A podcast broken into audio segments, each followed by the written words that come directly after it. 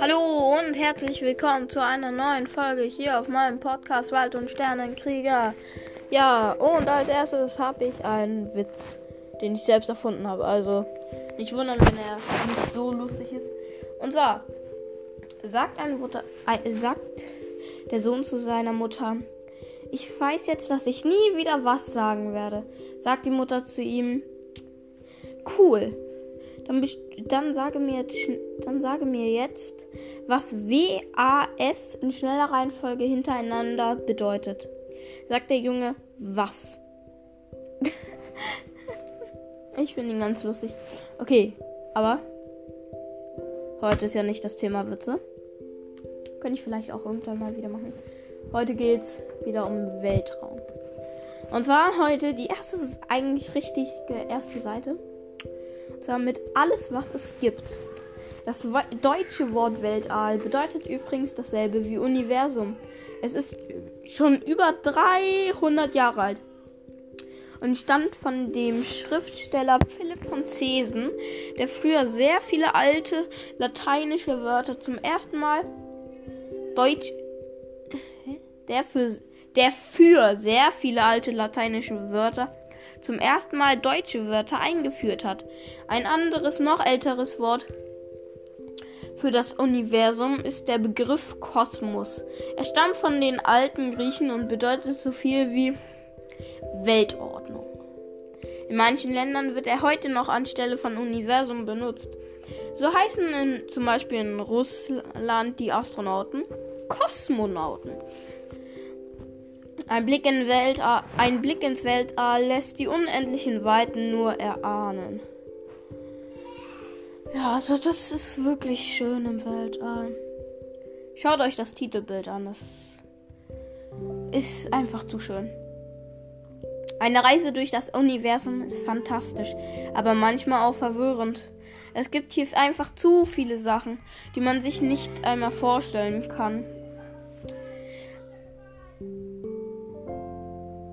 Ja, weil es bei uns auf der Erde nichts Vergleichbares gibt.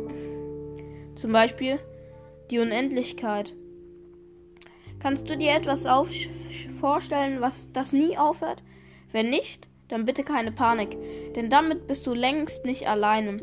Selbst die meisten Wissenschaftler können die Unendlichkeit vielleicht in eine, Math in eine Math mathematische Regel Rechenformel packen, aber wirklich vorstellen was das in der Wirklichkeit bedeutet, können sie sich oft auch nicht. Ist halt so, ne? Eine weitere Schwierigkeit liegt auch in den riesigen Zahlen, die etwas das wie das wie das Universum unendlich ist. ist wohl automatisch mit sich bringt. Schnell ist hier von Millionen, Milliarden oder gar Billionen die Rede, aber keine Angst. Man muss kein Mathe-Genie sein, um die Faszin Faszinationen, die vom Universum ausgehen, zu verstehen. Das Wort Universum stammt von den alten Römern. Es kommt von, von den beiden lateinischen Wörtern unus und versus.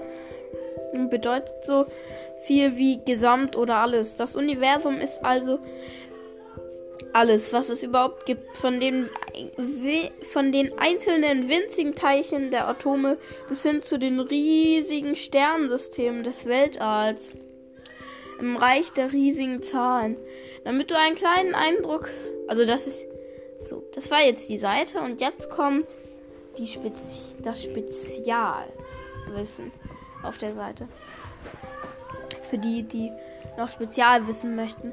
Im Reich der, der riesigen Zahlen, damit du einen kleinen Eindruck von den Größenverhältnissen bekommst, die im Universum herrschen, kannst du dir einmal den folgenden Vergleich anschauen. Nimm zum Beispiel einmal die Zahl 1000.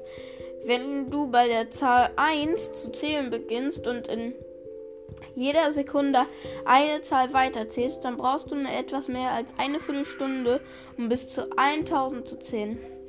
Nämlich genau 60 Minuten und 40 Sekunden. Das ist nicht besonders lange. Eine Million ist da schon mehr. Und zwar 1000 mal 1000. Um, um bis zu einer Million zu zählen, brauchst du dann schon viel länger. Und zwar 278 Stunden. Weil du aber ja auch noch essen, schlafen und die, in die Schule gehen musst und deshalb nur 8 Stunden am Tag zählen kannst, musst du am Ende 35 Tage lang zählen. Das ist über einen Monat. Doch das ist nichts gegen eine Milliarde. Also eine Million. Also 1000 Millionen. Um bis dahin zu zählen, bräuchtest du fast 100 Jahre. Das war's mit der Folge. Bis zum nächsten Mal und tschüss.